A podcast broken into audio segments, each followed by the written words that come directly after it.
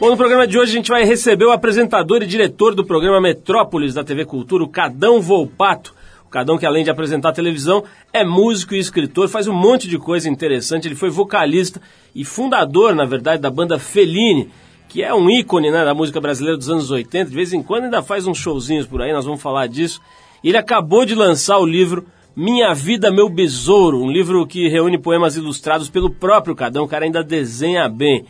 Cara, porra, é um fenômeno. Cada um vem aqui falar sobre essa obra recente dele, esse livro, e também sobre a época de rockstar à frente do Fellini, sobre literatura, jornalismo e, claro, televisão, que hoje é, é o ponto focal aí da carreira dele. Está lá no Metrópolis da TV Cultura já há algum tempo. Aliás, a segunda passagem dele pelo programa. Vai falar também sobre alguns fetiches. Aqui tem uma história de cheiro de carro novo e umas coisas desse tipo que nós vamos abordar aqui hoje também com o Cadão Volpato.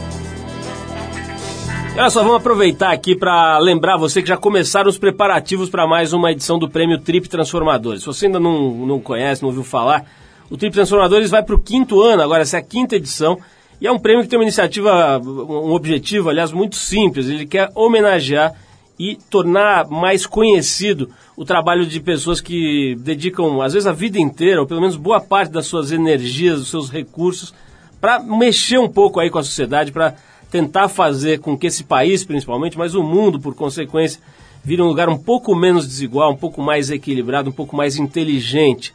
Vale a pena você conhecer um pouco mais sobre essa ideia, sobre esse projeto, que, como eu disse, está completando cinco anos agora em 2011. Lá no trip.com.br tem um monte de coisa, tem um site novo só para falar do, do Trip Transformadores. Você vai ver lá a intenção do projeto, quem são os indicados para esse ano, para receber o prêmio desse ano.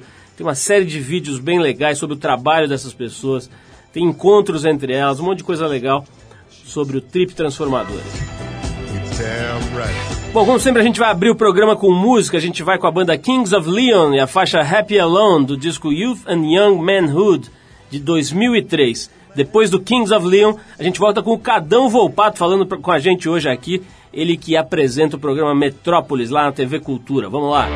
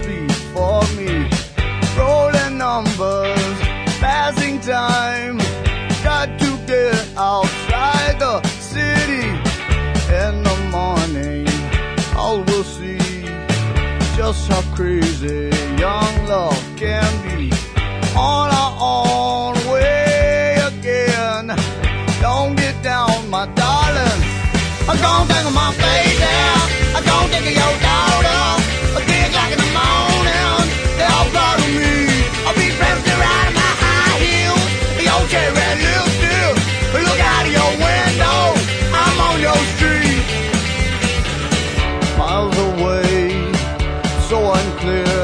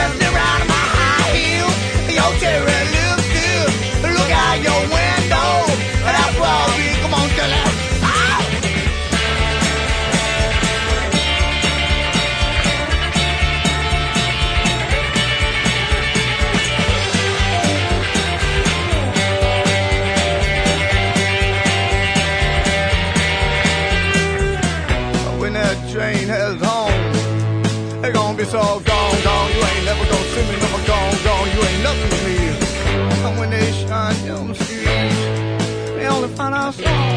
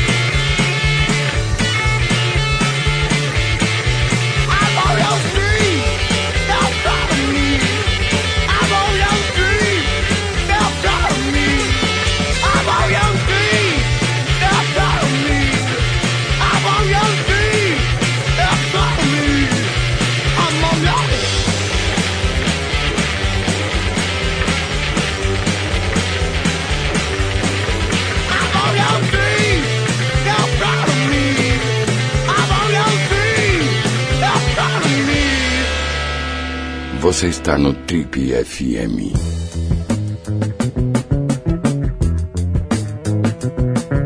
Se você assistia desenhos animados na década de 70 e 80, deve lembrar daquele multi-homem, né? O cara que se transformava em várias figurinhas aqui, se lançava para todas as direções e conseguia realizar multitarefas. Estamos falando de um cara muito parecido com este super-herói. Ele é jornalista formado pela ECA, Escola de Comunicação e Artes da USP. Foi redator e editor da área de cultura de importantes publicações, como por exemplo as revistas semanais Veja e Época, e já deu a honra de ser nosso colega aqui na Trip durante vários anos, trabalhando aqui com a gente. Ele é músico, foi fundador e vocalista da banda Feline, um grupo que marcou bastante ah, o movimento da música brasileira dos anos 80, do rock and roll, e pode ser considerado uma espécie de ancestral do movimento independente que a gente vê hoje ganhando muita força aqui nos anos 2000. Os caras são, não vou falar vovôs, porque seria um pouco indelicado, mas são realmente proto-independentes da cena musical. Apresentador de televisão, atualmente ele está com a sua segunda temporada, ou segunda jornada, à frente do programa Metrópolis, programa de cultura, de variedades, que vai ao ar de segunda a sexta, às 8 e 10 da noite, na TV Cultura. Nosso concorrente aqui na sexta-feira, ele está no mesmo, no mesmo horário no ar, mas é uma coisa de tanta qualidade que a gente faz questão de divulgar, de enaltecer aqui. Escritor apaixonado por literatura e poesia, já tem cinco livros publicados, entre eles Questionário de 2005, Relógio Sem Sol de 2009 e agora Meu Filho, Meu Besouro, uma coletânea de poemas ilustrados que ele acabou de lançar agora mesmo, poucos dias atrás, pela editora Kozak Naif. O livro está marcando a estreia do Cadão, não só na literatura infanto-juvenil, mas acho também é, na arte da ilustração, tornar público esse outro prazer, esse outro talento do Cadão. Vamos saber se isso é verdade agora com Carlos Adão Rodrigues Volpato, este jovem que é mais conhecido como Cadão Volpato, uma espécie de canivete suíço humano da cultura nacional. Você pode sacar dele várias ferramentas e habilidades, como eu já disse aqui. Cadão, seja bem-vindo aqui à casa novamente. Você Obrigado, foi nosso Paulo. colega aqui durante muitos anos, fez um trabalho muito legal aqui com a gente. Agora voltou pra televisão, né, cara? Você tava com saudade de fazer televisão, cara? Eu tava. Agora é engraçado, você me chama de Rodrigues. Eu não tenho esse Rodrigues no nome. Isso aqui- e isso- sabe, sabe o que, Isso que é é? devido ao nosso brilhante O produtor. Mas sabe o que aconteceu? Ele, ele cometeu um erro que É. eu achei estranhíssimo. Na semana passada eu, eu uh, fui na, na, na Wikipedia e, e olhei, tava lá Carlos Adão Rodrigues Volpato. Alguém cravou isso daí, vai acabar ficando. viu? Você pode falar que você tem um parentesco com o Nelson Rodrigues, É, inventa alguma lá. coisa. Não, pega bem de qualquer maneira. Então, é, eu voltei pra televisão agora. Foi isso que você perguntou? né? Foi, você tava com saudade mesmo, você, Eu- você planejou isso. Não, Paulo. Eu não planejei. É a coisa mais curiosa, porque eh, quando eu fiz televisão, isso exatamente foi entre 91 e 94, finalzinho de 94, e apresentei o Metrópolis, minha relação com a televisão era uma coisa esquisita, porque era uma relação. ah, Naquele tempo você não tinha internet, você não tinha esse, esse circo de celebridades que é uma coisa dominante hoje. Mas, ao mesmo tempo, eu era uma pessoa muito reconhecida, sabe? E isso me incomodava um pouco, não sei por que razão.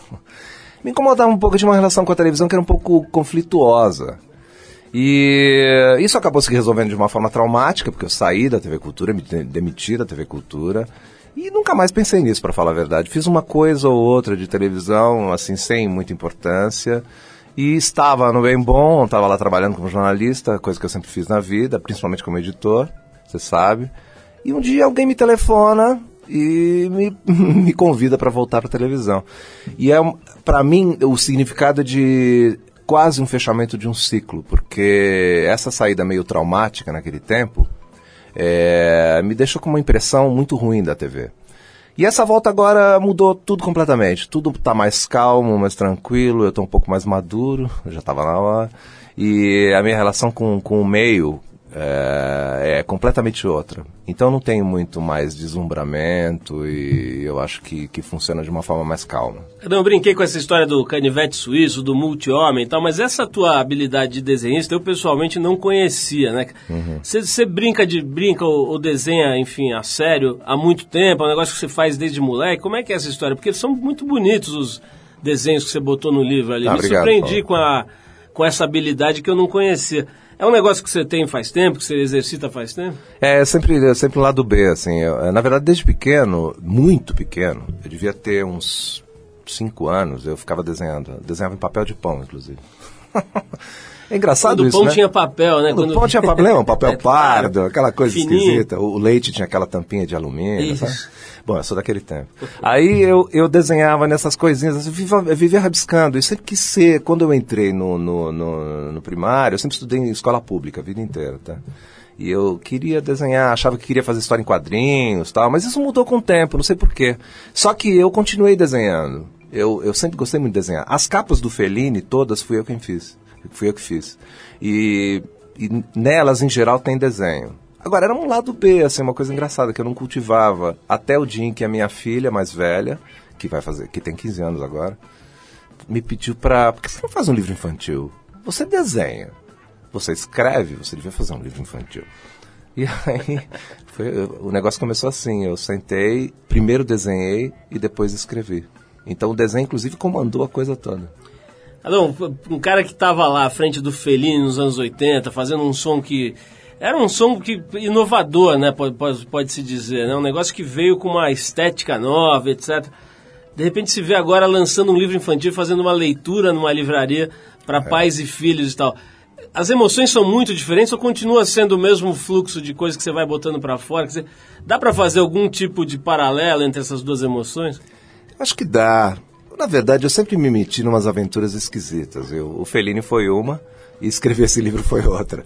É, tá ali naquela livraria lendo para pais e filhos, né? Num sábado de manhã, um livro de poemas com desenhos. É uma coisa esquisita. Mas o Fellini era tão esquisito também que eu acho que no, no final não tem um grande rompimento assim de, de, de atuações, entendeu? Acho que eram coisas. é, Na verdade, assim, eu, eu desenhava já no Fellini, então os caras do Fellini sabiam que eu tinha essa, vamos dizer, essa habilidade para desenhar, então para eles não é uma coisa muito estranha. Eu, eu não sei, eu me surpreendo. Cada dia é uma coisa diferente, você entendeu? Eu acho que esse é o segredo da vida. Você acorda e a coisa está diferente. Esse livro está dentro desse, desse, dessa função, entendeu? Ter quatro filhos, eu diria que é uma coisa bem diferente também. Exótica, né?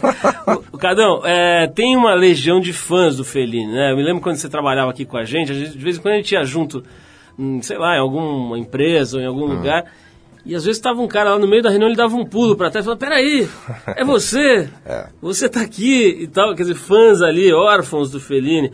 Volta e meia vem aqui, colegas seus da, da vamos dizer, da época do, do rock, da geração dos anos 80 e tal, que continuam fazendo esse trabalho. Né? A gente falou agora há pouco do Paulo Ricardo, teve aqui outro dia, voltou com o, com o RPM. O Paulo Miklos também vem aqui de vez em quando e teve aqui recentemente, até falou que ele acha que a razão pela qual o, o Titã sobrevive é que eles vivem discutindo a- as questões da banda e a relação entre os caras e tal. Por que, que você acha que o Fellini eh, teve uma duração mais efêmera, assim, não durou, não, não ficou para sempre, não ficou até agora? Você tem uma, uma razão que explica isso? Bom, uh, o Fellini durou, a rigor, durou seis anos, porque ele durou entre 85, entre 84 e 90. Ele, ah, o, o- fator primordial da história toda é o seguinte, o Thomas Papon, que era o meu parceiro, ele mudou para a Europa, ele mora lá há mais de 20 anos. É muito difícil, naquela época era muito difícil você fazer isso, porque, porra, tudo envolvia, né, uma longa distância, a internet não existia. Hoje é até mais fácil, a gente até chegou a fazer um disco em 2002, que foi feito assim, ele me mandou um CD com as composições, eu fui até Londres e gravei na sala de visitas da casa dele um disco. Hoje em dia você não precisa nem fazer isso, entendeu? Eu não preciso me abalar até Londres para fazer isso.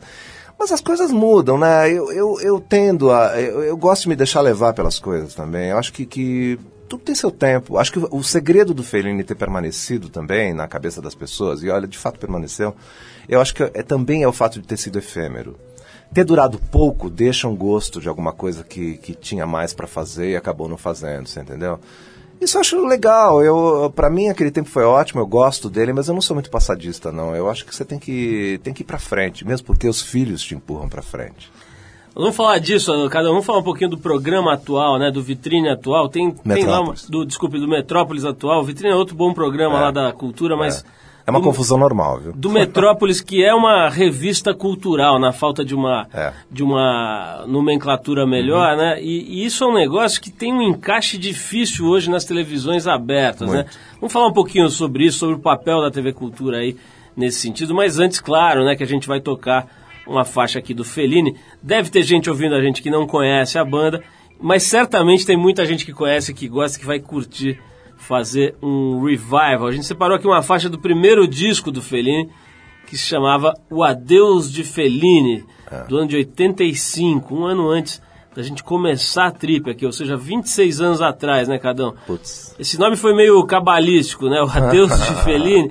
É, a gente tá vendo aqui, vocês tocaram agora em 2003, né, no Team Festival, foi Tocamos. isso? Vou falar disso daqui a pouquinho aqui, mas é, vamos tocar esse som aqui, chamado Rock Europeu, que acho que é uma das faixas mais conhecidas do Eu acho Fellini, que é a mais né? conhecida. É a mais conhecida, né? Tocou muito em rádio na época, Tocou, né, Cadão? Por incrível que pareça. Vamos tocar Rock Europeu do primeiro disco do Fellini, chamado O Adeus de Fellini, de 85.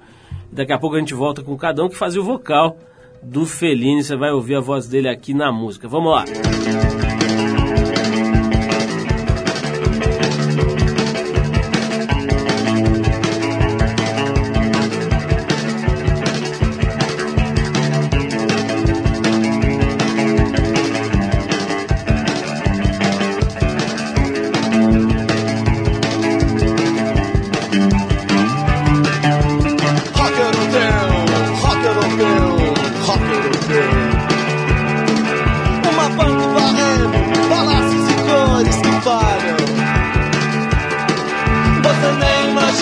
o que você não conheceu.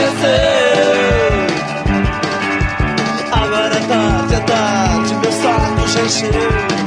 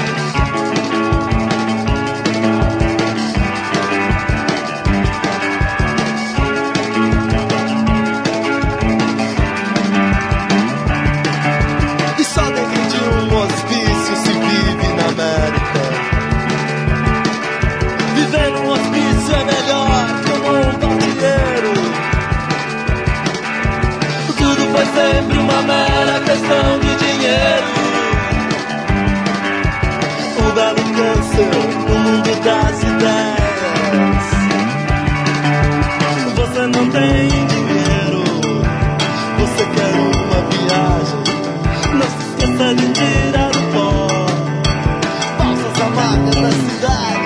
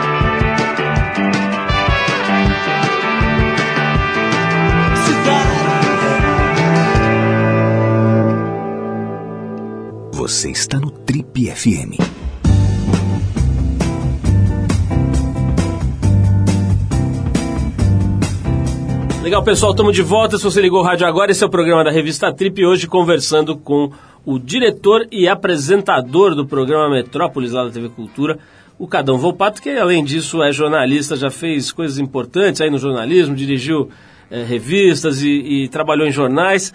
E também é, tem uma, uma, uma história importante aí na música, né? Com essa banda que a gente ouviu agora, que é a banda Fellini. Cada um na música fora o Fellini, você teve outras, outros trabalhos também ou não? Tive. Eu tive uma banda chamada Funciona Senza Vapore.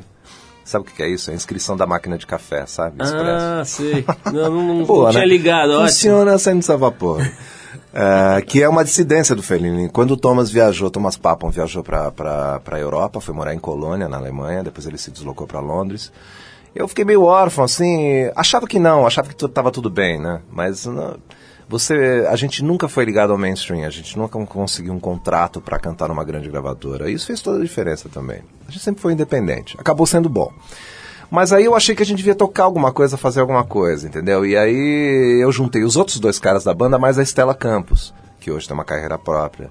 E a gente fez uma, uma, uma banda que era composta da seguinte forma: eu fazia todas as músicas, eu tocava violão e guitarra, havia uma outra guitarra, mais um baixo, e a Estela no, no teclado. São essas músicas que foram gravadas no estúdio e colocadas num cassete que caíram na mão de Chico Science e Nação Zumbi, lá no Recife, naquele mesmo tempo, e eles que já conheciam o Fellini se empolgaram demais com essa fita, segundo me contaram depois, eles acabaram com essa fita, porque ela foi rodando de mão em mão. E o Chico Sainz gravou uma música minha desse disco, do Funciona Sem Vapor, que permaneceu inédito por 10 anos. E é uma Que música, música é, chama a música do Afro Ciberdelia, que é o último disco dele, chamada Criança de Domingo. É uma música do Funciona Sem Vapor, e não é do Fellini, olha que isso, né? Ele sabia vários, várias letras de cor, ele falou isso várias vezes, a gente foi amigo durante um tempo, assim. E daí o conhecimento do Mangue Beat em relação ao Fellini era, era grande e as músicas que eles, que eles chegaram a gravar depois, depois teve outras, o DJ Dolores gravou uma outra música desse disco chamada Shakespeare. Esse disco ele ficou inédito 10 anos, ele só foi lançado em 2002. Cada você falou uma coisa interessante no começo aqui do nosso papo, que você sempre estudou em colégios eh, Públicos. públicos, né? Na escola pública. Você acha que isso, isso não é muito comum, né? Quando você vai conversar com jornalistas que chegaram num certo estágio da carreira e tal, você vai fuçar, o cara teve acesso a escolas particulares que, em geral, são tidas como melhores, de, de nível, vamos dizer assim, ma- maior do ponto de vista educacional e tal. O que, que você acha que, que teve de bom e de ruim no teu caso, pelo fato de você ter estudado em, em escola pública? Eu estudei na escola pública sob a ditadura. É, o que tem de ruim, a ditadura. A gente, quando a gente vive, a gente não tem ideia do que está vivendo. O momento só é examinado depois. Hoje, sob a luz do tempo que a gente vive, olhando para aquele tempo, eu acho que eu fui muito afortunado, fui muito feliz. Porque eu aprendi, de fato eu aprendi. Veja você, um cara que estudou na escola pública, eu, eu, eu senti que precisava fazer um cursinho para entrar na ECA. Eu fiz um cursinho de cinco meses e entrei numa escola em que só havia gente do Santa Cruz, gente do Equipe. Era, só tinha gente de, de elite, de fato, sabe? Só eu e mais um outro cara que éramos de escola pública, que eu me lembro na minha classe. Naquele tempo já se dizia que a escola pública estava decaindo. Hoje, evidentemente, ela está absolutamente decaída. E a educação é um grande problema do Brasil. Eu aprendi tanta coisa naquela época que, que é incrível como você olhando para o ensino hoje, como é que as pessoas ainda não, não, não aprendem isso, sabe? Não têm acesso a esse tipo de coisa. Para mim, olha, eu sou um exemplo disso. Para mim fez toda a diferença. É, e era uma escola de bairro, Colégio Estadual Dr. Carlos Augusto de Freitas Vilalva Júnior, ali no Jabaquara. Foi lá que eu estudei. Ô, Cadão, vamos falar um pouquinho sobre o Metrópolis, né? É, tem aí uma, uma, uma questão que é assim, fazer jornalismo de cultura no horário nobre da TV aberta, né, cara? Acho que isso só é possível mesmo numa TV que tem as características que tem a TV Cultura. Por outro lado, hoje o interesse por esses assuntos mudou, né? Quer dizer, antigamente isso era um gueto fechadinho, tinha três caras de óculos dentro, né? Agora isso mudou bastante. A, a informação sobre o que se entende por cultura, ela está trafegando de forma muito mais rápida, leve, livre por aí, né? Então mais gente tem acesso. Você sente isso, cara? Você sente que o programa hoje é mais pop? Eu não acho que ele seja mais pop, eu acho que ele tenta ser mais democrático, sabe? Ele tem que ser. Ele tem que falar para mais gente. Porque não dá para concorrer com o que acontece no mesmo horário nas outras, nas outras TVs. Você pega o quê? Você pega a novela ou Só Pego jornal? novela, pego novela. Vai das 8h15, é isso? Não, O- das 8h10 até as, até as 8h40. É meia hora de programa. Quer dizer, você pega É horário mais o- nobre, é o você filé. pega, na, Globo tá o Jornal Nacional É. esse horário, né? É. Tá. Depois ele come, depois começa a novela. É, Novela é tá no nove e Jornal. Nacional. Uhum. O que, é, o que as pessoas. É assim, a televisão é uma concorrência dura, quer dizer, só uma TV pública é capaz, como você disse, de colocar um, problema, um programa com essas características no ar, um programa de cultura, nesse horário. O que, que eu tento fazer como diretor, como apresentador, é transformar isso numa coisa a mais próxima das pessoas possível. Porque eu acho que a cultura é uma coisa. A palavra cultura assusta um pouco. Mas ela. Eu acho que assim. As pessoas gostam de entretenimento, mas elas gostam de conhecer. Você não pode subestimar as pessoas e achar que porque elas são de, da classe X ou da classe Y, elas não gostam de conhecimento. Não é verdade. Você pode ver, existe um índice de lotação de concertos quando eles são públicos gigante. As pessoas gostam de música clássica. O Metrópolis é uma prova disso. Segunda-feira a gente teve um violoncelista grego tocando ao vivo. Sabe qual é a graça da coisa? Primeiro que ele era, ele era um sujeito super articulado. Segundo que ele tinha, ele não considerava a música um gueto, ele não tinha cabeça de músico. E segundo, e terceiro, né? Ele tocava um instrumento que era do tempo do Bach, era um pouco posterior ao Bach, do século XVIII, um violoncelo. E eu estava próximo desse violoncelo. Cara, eu fiquei impressionado com aquilo, porque ele tocava com cordas de tripa de carneiro. E tocou Bach. Só isso. E, cara, foi um programa super bem visto. Entendeu? A- ninguém reclama do que o Metrópolis coloca no ar. Isso que é engraçado. Não tem espectador ligando e falando, co-". não existe isso. As pessoas têm um respeito pelo programa que é muito grande. Assim como elas têm um respeito muito grande pela TV Cultura. A TV Cultura tem um patrimônio que ela conseguiu ma- manter aos trancos e barrancos, é muito difícil, né? Ao longo desses anos todos. É graças a isso, acho que as pessoas respeitam uma, uma, uma oferta de uma coisa um pouco mais elaborada, sabe, na televisão. Nós vamos falar mais disso, Cadão. Vamos falar um pouquinho também de jornalismo. Quero saber como é que tá a tua visão desse momento bagunçado, né? Jornalismo no mundo em, tá em xeque aí, essas questões todas lá da- dos jornais na Inglaterra. Enfim, vamos falar um pouquinho disso.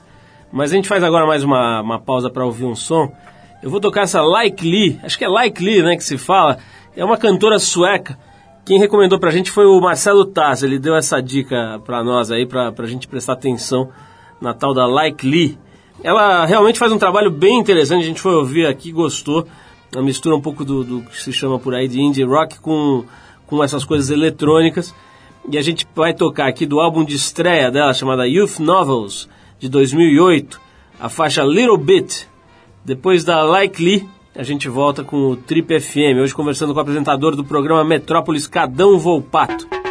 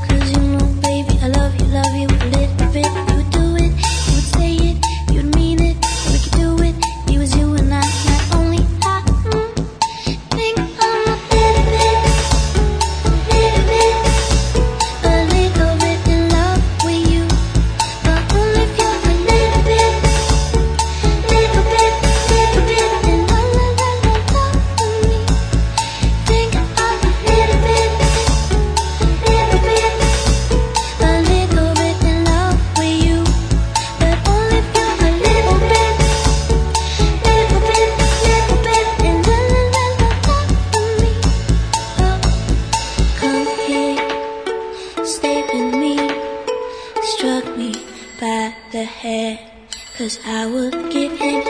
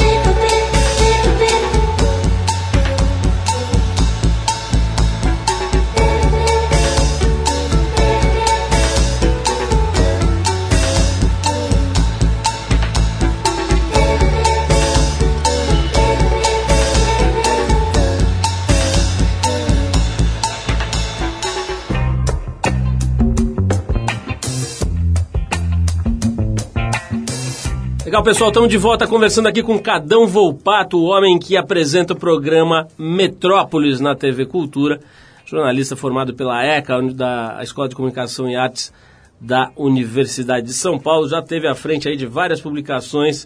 Cadão, você falou de uma outra coisa aqui que eu acho um tema fascinante, que é esse negócio da exposição, né? Da exposição da imagem, você ficar aparecendo e tal.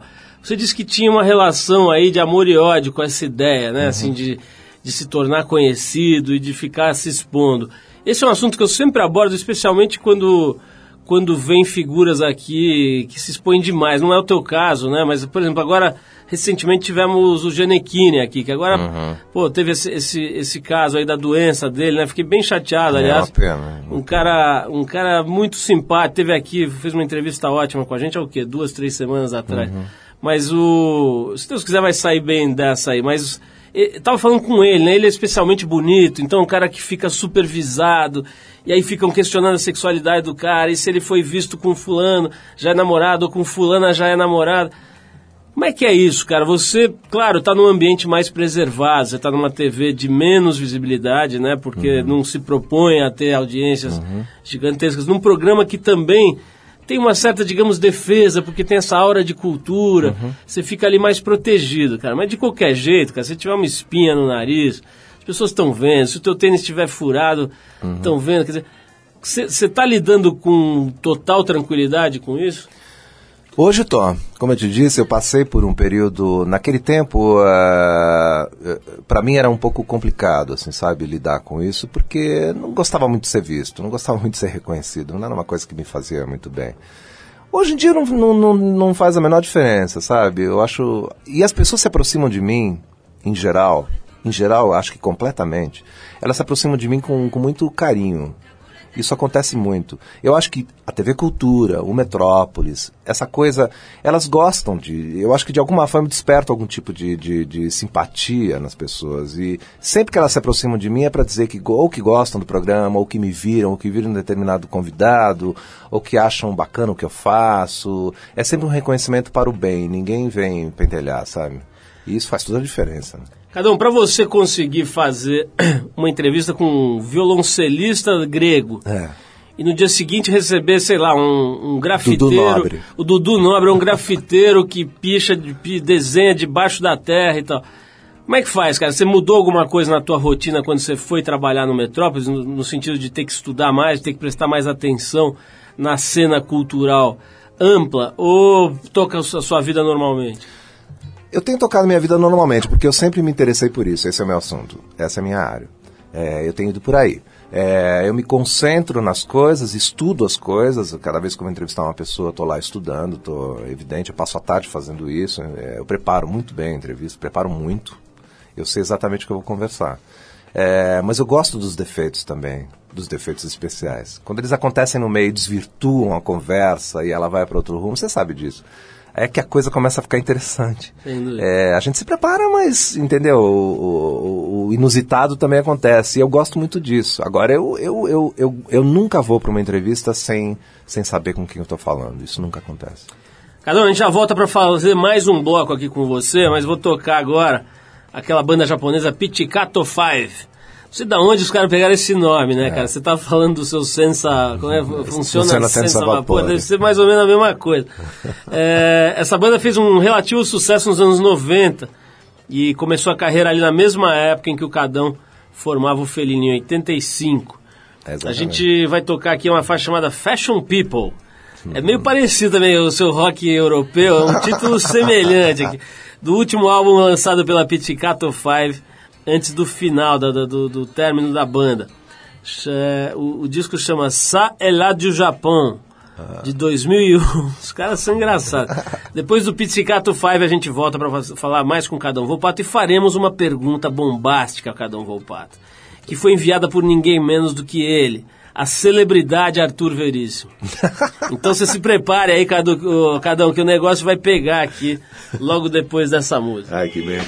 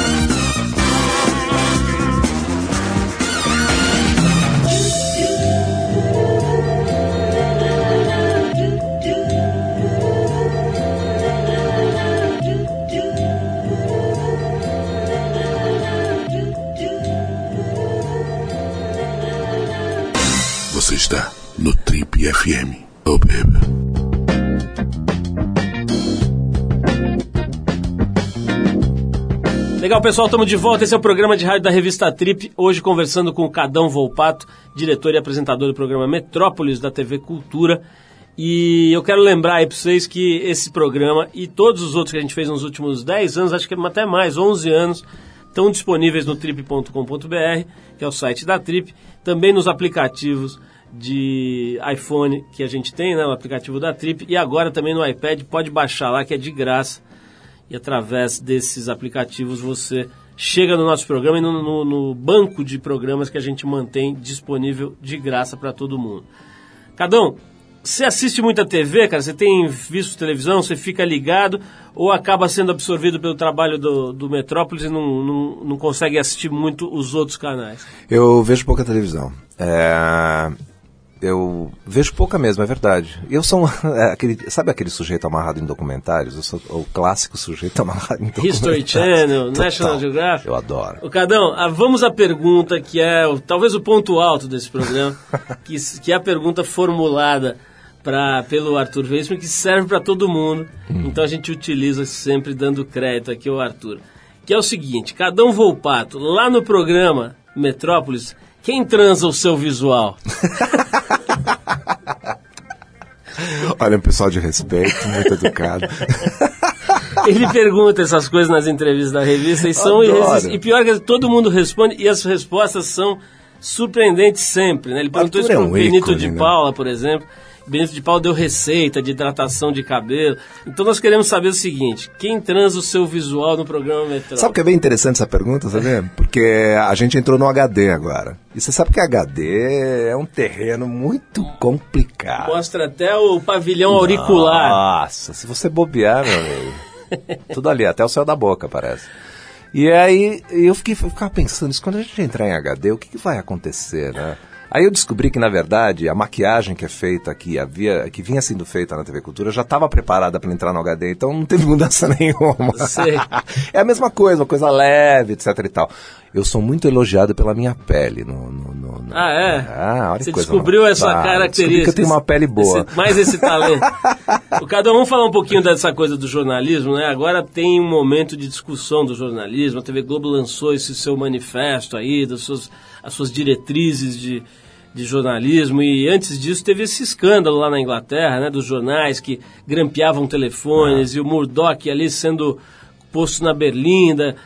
Como é que você tá? O que, que você, você acha, cara, que está acontecendo com o jornalismo, digamos assim, nessa, nessa era pós-internet? A internet já tem 20 anos, né? Assim, é considerado 20 anos aqui no Brasil um pouco menos, algo em torno de 16, mas enfim, já é uma, uma realidade até relativamente antiga, né?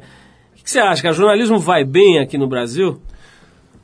Olha, eu acho que o jornalismo no mundo é, tem um problema sério que é o seguinte: ele concorre pela relevância. A internet, ela existe há 20 anos, mas agora é que eu acho que ela começa a causar os estragos que se, que se que eram muito aguardados ao longo do tempo, mas que a gente não tinha noção de que eles seriam tão profundos. O jornalismo passa pelo mesmo problema que os, os outros, as outras mídias passam. Quer dizer, como lidar com um instrumento que é tão democrático como esse, né, tão amplo como esse, que é a internet, e ter alguma relevância dentro desse, desse, desse conjunto. Como é que você é relevante quando as pessoas têm acesso às informações pelas redes sociais, por exemplo? Se sai uma notícia no Facebook que alguém plantou e ela vai rendendo, vai rendendo, vai rendendo, bom, daqui a pouco você está na rua destruindo Londres, entendeu? É, ou está destruindo os países árabes, botando os países árabes de ponta cabeça, ou está no Chile com 100 mil estudantes na rua, é um movimento belíssimo. Você imaginava que um dia isso fosse acontecer no Chile? Aliás, o que já aconteceu nesse primeiro semestre desse ano vale por uma vida inteira. Eu não pensei que fosse viver para ver tudo isso, porque eu fui militante trotskista na juventude. Eu era um libelu. Achava que o mundo ia virar de ponta cabeça, mas não dessa forma, entendeu? Inclusive sem os partidos. Então Era você... você e Josimar Mello. né? É, nós dois dentro de um Fusca. e o Mário Sérgio Conte. Genial. Aí eu acho que, que o mundo tá de ponta cabeça, o mundo tá no- vivendo um processo de revolução muito grande e num tempo muito rápido. Você ser jornalista e acompanhar tudo isso é, já é uma dificuldade. Agora, imagina você ser um jornalista ainda com problema de meios, quer dizer, como é que você concorre com a relevância de um Facebook, com a relevância de um, de um, de um amigo que passa para um amigo, que passa para um amigo, que passa para um amigo? Então você realmente tem que ser, tem que dizer algo que tem a ver, entendeu? E é esse o problema do jornalismo hoje. É ter relevância, é ser significativo para as pessoas. Acho que no Brasil a gente consegue ser, sim, mas acho que o papel das redes sociais assim é uma coisa crescente e que provavelmente vai fazer ainda mais estragos do que a gente está vendo.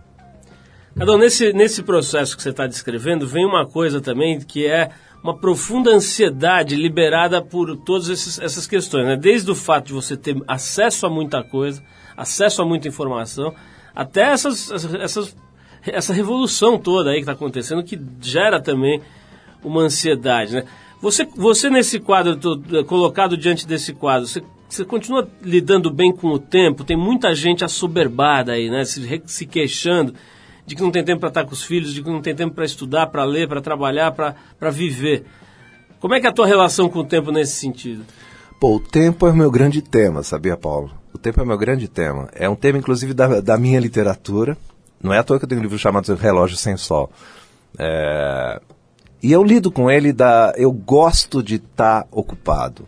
Eu gosto de estar trabalhando. Eu gosto de trabalhar. Gosto de me ocupar. Gosto de sonhar. Gosto de imaginar coisas. Tudo que eu faço é projetado para um período longo. Relógio Sem Sol foi um livro pensado em 2008 e agora ele está saindo. Eu tô, acabei de escrever um romance. Esse romance levou dois meses e meio para ser escrito, porque eu me comprometi com a editora Babel, que é uma editora nova portuguesa que está por aí, e, e porque eu quis. Então, é, o tempo é um aliado nesse sentido. E quando você tem muitos filhos, né? Ou quando você tem filhos, mas eu tenho quatro filhos, cada filho é um tempo. E cada filho te leva para um outro tempo. Você tem que estar sempre muito ligado, muito conectado. Porque se você não, não, não está, você perde o passo e eles, eles desaparecem. Então o tempo é um, o tempo é, é fascinante, né? Eu não, não sinto falta de tempo, não. Eu acho que eu tenho tempo, sim. Eu, eu faço as coisas que eu quero fazer. Acho que você tem que ter prioridades, né? Eu tenho algumas e eu lido com elas bastante. Eu sigo meu instinto. Meu instinto e o tempo são duas coisas que andam meio combinadas. Bom, legal, a gente não planejou, mas é um ótimo gancho para dizer que o nosso aqui acabou. A gente vai encerrar aqui. Eu quero agradecer muito a presença do Cadão, que tem de fato todos esses talentos e habilidades que eu descrevi agora, e também descobrimos aqui tem a pele ótima. Ou seja, é realmente um multi-homem, um homem que gera inveja em todo mundo. Porque o cara faz Tô até. batendo na madeira até aqui, ó. desenha bem, pô. Isso aí devia ser proibido. Mas enfim, é, quero agradecer agora, brincadeiras à parte, ao Cadão Volpato pela gentileza de ter vindo aqui. Quero recomendar o livro Meu Filho, Meu Besouro, que é da Kozak Naif, uma editora que eu sempre falo aqui, tem feito um trabalho primoroso aí no lançamento, que vai da, da, da- da literatura infantil até livros complexos de artes plásticas e de, outros, de outras vertentes da arte coisas muito legais de arquitetura também, enfim, uma editora que tem feito um trabalho muito legal e agora lançou o Meu Filho, Meu Besouro, do Cadão Volpato, que tá lá de segunda a sexta, né, Cadão, no Isso. Metrópolis? Segunda a sexta. Às 8 e 10 da noite, na TV Cultura. Como é que tá a rede da TV Cultura? As pessoas ouvem, eh, eh, têm acesso em outros lugares? Tem, mas é sempre uma reclamação, né? A imagem não é tão boa assim. Mas você pode acessar pela internet também, entendeu? Você pode ver os programas pela internet. Mas tem em enfim. alguns outros estados, Tem, né? Você tem, tá no tem. ar e no Rio de Janeiro, por exemplo? No Rio, eu nem. s- Às vezes, em alguns lugares, sim. Eu sei que eu recebo muitas mensagens de outros pontos do país. Recebo muitas. Então- Significa que as pessoas estão vendo. Então, quem está ouvindo a gente em outros estados, se não tiver acesso fácil via TV, pode conhecer o trabalho do Cadão de TV pela internet no Metrópolis, na TV Cultura. Cadão, brigadíssimo, parabéns pelo livro, agradeço muito o envio do exemplar super carinhoso aqui para Juju, que já devorou os seus poemas. E quero que você volte aqui em breve para contar novidades, ou pelo menos para falar como anda a sua pele, que realmente é uma pele muito boa. Cadão, vamos tocar aqui para encerrar esse papo com você. Aquela banda The Animals, que foi super importante aí no cenário dos anos 60, né? Você conhece bem melhor do que eu esse assunto e sabe que os caras mandavam muito aí nos anos 60. A faixa que a gente separou aqui chama-se It's My Life, daquele álbum The Animals de 64. Essa época você tava onde, cada um? Em 64 você era um É, bebê. Eu tinha, eu tinha, eu ia fazer. Pô, em 64, eu tinha entrado na escola. Que idade você tá agora? Eu tenho 54, vou fazer 55. 54, então você já estava perambulando por aí. Não, em já tava na 64, escola. Já estava estudando. Cada um, obrigado mais uma vez. E a gente vai com a faixa It's My Life, dedicada a Cadão Volpato. Vamos nessa. Obrigado, Paulo. Valeu.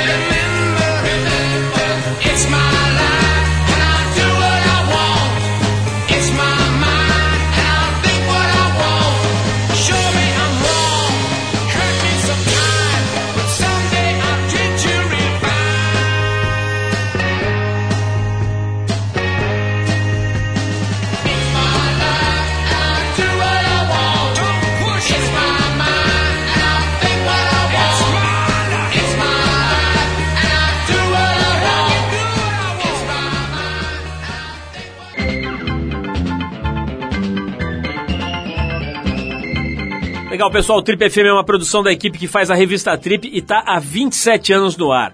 A apresentação é de Paulo Lima, produção e edição de Alexandre Potashev. Para falar com a gente, você pode escrever para rádio@trip.com.br ou então pode adicionar a gente no Twitter. A gente está lá no arroba revista underline trip. Bom, para quem perdeu o programa de hoje, quer escutar de novo ou quer conhecer melhor o nosso trabalho, vai lá no trip.com.br. Lá você vai encontrar um arquivo com centenas de entrevistas feitas por aqui nos últimos 11 anos. E você vai poder baixar essas entrevistas para escutar a hora que quiser, onde quiser. Você também pode acessar esse arquivo pelo aplicativo da Trip para o iPhone. É só procurar lá na Apple Store, que ele é gratuito. Tem também o aplicativo para o iPad, tem um monte de coisa legal lá na Apple Store relacionada à Trip. Na semana que vem a gente volta nesse mesmo horário com mais um Trip FM para você. Abração para todo mundo e até a próxima.